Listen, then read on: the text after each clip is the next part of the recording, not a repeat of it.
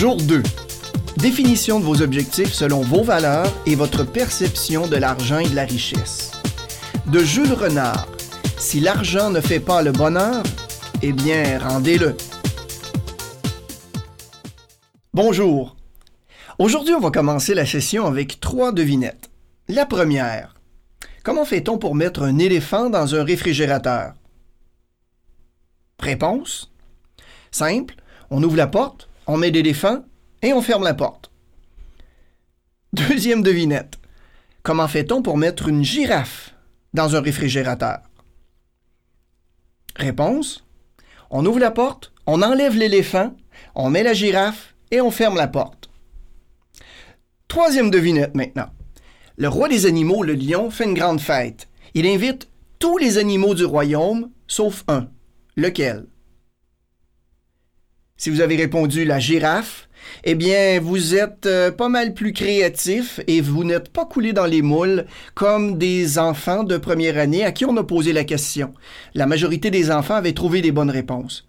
Ce que ces trois devinettes nous prouvent, hors de tout doute, c'est qu'on est ancré dans des paradigmes, dans des modèles qui nous amènent à, un, ne pas avoir de réponse évidente dans des situations exceptionnelles comme les histoires aussi simples qu'elles étaient. Et hier, vous savez, vous avez défini les cinq valeurs principales dans votre vie. Vous avez aussi identifié vos paradigmes reliés à l'argent et à la richesse. Et juste avec les trois devinettes, vous voyez à quoi ça peut conduire. Ces valeurs et ces paradigmes sont ce qui nous font avancer. Elles nous font travailler et généralement guident la façon dont nous vivons notre vie et prenons nos décisions. Pourtant, il arrive encore souvent que nous trahissons ces valeurs. Vous savez, tout le monde le fait jusqu'à un certain point. Et c'est à ce moment que nous posons des gestes qui menacent notre stabilité financière et émotive. Nous dépensons alors tout notre argent pour des choses qui ne correspondent pas à nos valeurs, ou qui s'y opposent, ou quand nous sommes influencés par la mode du moment. Pourquoi est-ce qu'on agit de la sorte? Eh bien, la principale raison pour laquelle nous dépensons de l'argent pour des choses qui ne correspondent pas à nos valeurs est que nous n'avons pas défini simplement correctement nos objectifs. Les buts sont tout simplement l'incarnation spécifique de nos valeurs.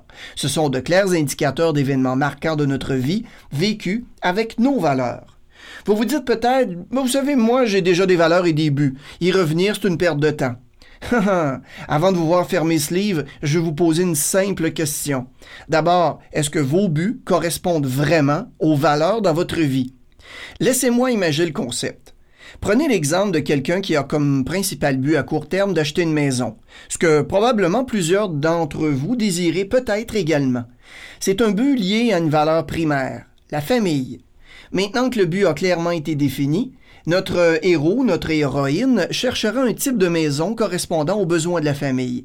Il n'est pas nécessaire que ce soit une habitation neuve et clinquante, mais il doit y avoir vraiment beaucoup d'espace pour toute la famille et les futurs enfants. Une grande cuisine, une salle pour la famille et quelques chambres à coucher. Ainsi, toutes les fois que vous penserez à l'achat de cette résidence, vous vous rendrez compte que vous travaillez pour votre famille. Si vous pouvez toujours faire correspondre vos buts à vos valeurs primaires, vous êtes parmi les personnes bénies de ce monde.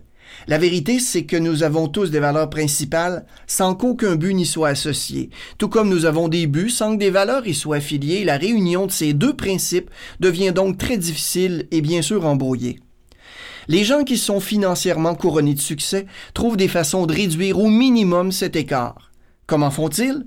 Eh bien, ils définissent tout d'abord des buts basés directement sur leurs valeurs personnelles et ils vivent leur vie en fonction de ces buts à atteindre. S'ils dépensent de l'argent, ils se demandent si cela les mènera directement à la réalisation d'un de leurs buts.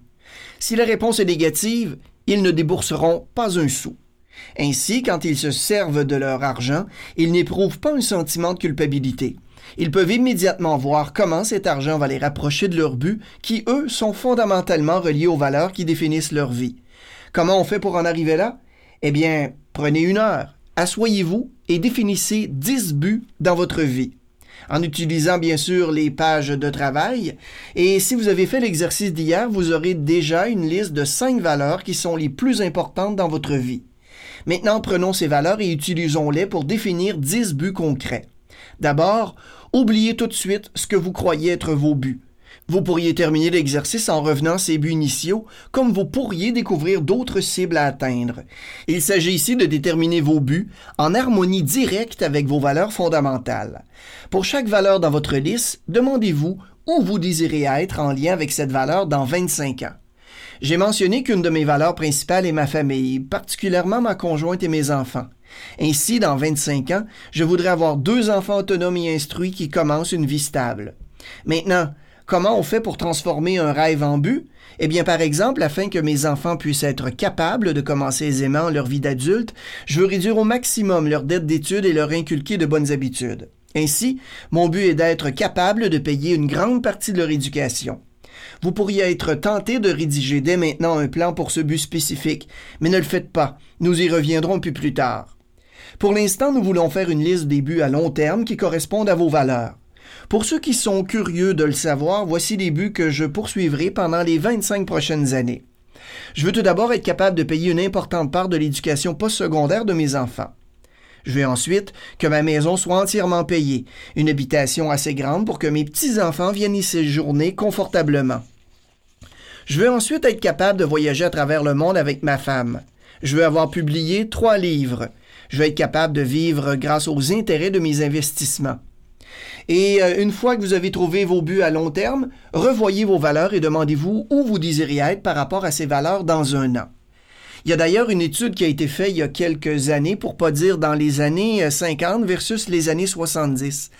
Il y a une université, si je me rappelle bien, c'est l'université de Harvard, qui avait, euh, suite à, la graduation de la promotion des élèves de 1955, on les avait rappelés en 1975, avec seule condition de répondre à un questionnaire. Donc, on a fait une grande fête et on leur a demandé, il y a 20 ans passés, vous aviez des grands rêves, début des objectifs. Est-ce que vous les avez accomplis? Et ce qu'on s'est aperçu, c'est qu'il y a 20% de ce groupe-là qui avait une chose euh, en commun, c'est qu'ils avaient réalisé la plupart des objectifs qui s'étaient donnés il y a plus de 20 ans. Il y a 80% des gens qui ne s'étaient donné aucun objectif de vie. Donc, euh, bon an, mal an, petit train va loin, donc on avançait à travers les vies sans vraiment se réaliser ou réaliser des rêves qu'on avait peut-être euh, un jour eus, mais qu'on avait malheureusement effacés. Mais ce qui a été le plus étonnant à travers cette recherche, c'est de découvrir que à peine 3% de ce groupe sélect-là ont été capables de réaliser leurs objectifs, mais encore plus grands par rapport à leur carrière, par rapport à leur vie personnelle et professionnelle. Ces gens-là avaient deux, trois choses en commun. La première des choses, c'est qu'il y avait l'équivalent de l'avoir financier, ce 3%-là, avait l'équivalent de l'avoir financier des 97% autres. Donc, c'était probablement, et sûrement plutôt, des personnes très, très riches, très en moyen. La deuxième chose qu'elles avaient en commun, c'est d'avoir un rêve, un objectif au-delà de leurs mesures. Prenez par exemple Henry Ford avait comme idée, comme rêve, de faire voyager l'Amérique sur quatre roues. On peut s'entendre pour dire qu'il a, a, réalisé quelque part ce grand rêve. Thomas Edison voulait faire en sorte qu'il y ait de l'électricité pour tout le monde, dans le monde entier. Un rêve qui est aujourd'hui réalité. Donc, nous y reviendrons à la façon d'établir ces objectifs. Qu'ont en commun les 3% Eh bien, ils savent déterminer leurs rêves, établir des objectifs, vivre les rêves et les objectifs en fonction de leurs valeurs propres, mais aussi mettre des dates et les avoir par écrit, tous ces grands objectifs-là. Une fois que vous avez trouvé vos buts à long terme, donc, revoyez vos valeurs et demandez-vous où vous désirez être par rapport à ces valeurs dans un an. Ici encore, ne songez qu'à cette intention sans planifier tout de suite la façon d'y parvenir. Voici ce que sont mes buts pour une année. Je veux tout d'abord doubler la valeur du fonds d'épargne études de mes filles. Je veux commencer à apprendre une langue étrangère. Je veux quadrupler le lectorat de consciencefinancière.com. Et finalement, je veux avoir un million de dollars dans mon fonds commun de placement. Revenons maintenant aux associations reliées à l'argent que nous avons abordées hier. Lorsque nous faisons l'inventaire de ce qui permet aux gens de vivre dans l'abondance, la prospérité et la richesse, on découvre qu'il s'agit tout d'abord d'un état d'esprit. En effet, les recherches faites en sens mentionnent que le succès dépend à 80% de votre attitude, de vos pensées, et à 20% seulement de vos stratégies. Heureux pour vous, nous verrons les deux dans ce programme. En faisant l'exercice d'hier, vous vous êtes sans doute rendu compte que la plupart des pensées et des émotions concernant l'argent et les gens riches sont associées majoritairement à des énoncés négatifs envers l'argent ou envers des étiquettes négatives versus les gens riches. Je vous comprends fortement de vouloir vous en dissocier, si bien sûr c'est ce que vous voulez. Certains d'entre vous pensez peut-être avoir des pensées positives concernant l'argent et les gens riches. Eh bien, si vous pensez avoir des pensées positives envers l'argent et les gens riches, dites-vous bien que si votre mental n'était pas programmé de la sorte, vous seriez déjà riche et probablement en train de faire autre chose que d'écouter ce programme. Ce qui est étonnant, c'est que vous ne le faites peut-être pas de façon consciente, mais de façon inconsciente, vous repoussez la prospérité et l'abondance parce que vous êtes programmé pour de la pauvreté et non pour de la richesse. Prenez un billet de 100 dollars dans vos mains. Si vous ne l'avez pas présentement, eh bien faites l'exercice un peu plus tard. Lorsque vous aurez ce billet de 100 dollars dans vos mains, faites l'inventaire de vos pensées. Est-ce que ces pensées sont du genre euh, l'argent fait pas le bonheur, l'argent c'est difficile à gagner, ou il faut que je fasse attention de pas le perdre? Ce sont des personnes riches, égoïstes et malhonnêtes qui sont riches. Pour moi, être heureux, c'est d'avoir un bon travail, une bonne famille. Puis d'ailleurs, l'argent, c'est pas si important que cela. Je suis tellement fatigué d'avoir toujours des dettes. Ou êtes-vous plutôt du genre à penser Il y en aura toujours assez d'argent. J'en ai plus qu'il m'en faut. J'apprécie l'argent pour ce qu'il me procure. Je vis dans l'abondance. L'argent me permet d'offrir ce que je veux quand j'en ai envie.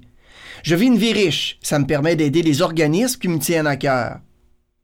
Il est toujours fascinant de constater que ces phrases et ces images créent dans votre vie exactement ce qu'elles disent. Si vous entretenez des pensées vantant la richesse et l'abondance, eh bien, c'est ce que vous créez autour de vous. Si vous êtes du genre à vous dire oui mais Mario il faut être réaliste, la réalité c'est que ben il n'y a pas assez d'argent pour tout le monde. Eh bien détrompez-vous. Il y a une étude qui a été faite euh, récemment au niveau de l'argent disponible dans le monde entier. Chaque être humain sur la Terre, il y a assez d'argent en circulation actuellement pour que chaque être humain sur la Terre ait en poche un million de dollars et il y en resterait pour les générations à venir.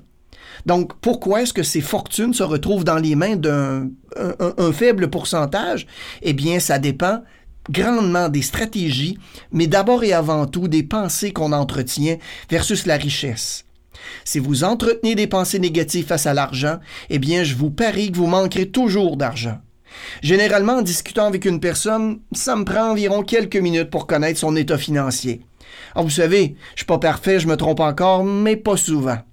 Les gens qui vivent une vie riche sont animés par autre chose que la peur, le manque ou l'insécurité. Ces gens-là sont plutôt animés par la passion, l'abondance, la prospérité.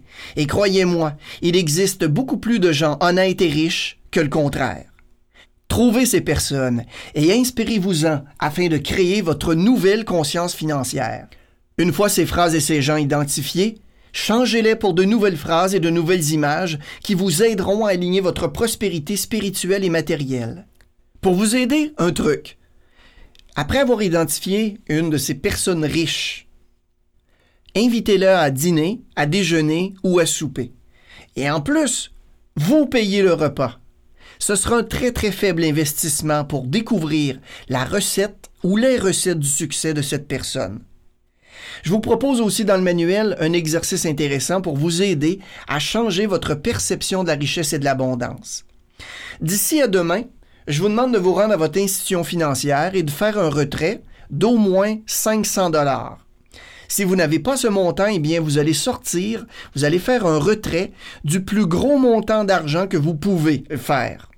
Le montant doit vraiment sortir de l'ordinaire de ce que vous avez habituellement dans votre portefeuille ou dans votre sac à main. Demain, nous débuterons la session avec cet exercice. Vous devez avoir ce montant dans votre portefeuille sac à main avant de commencer la session.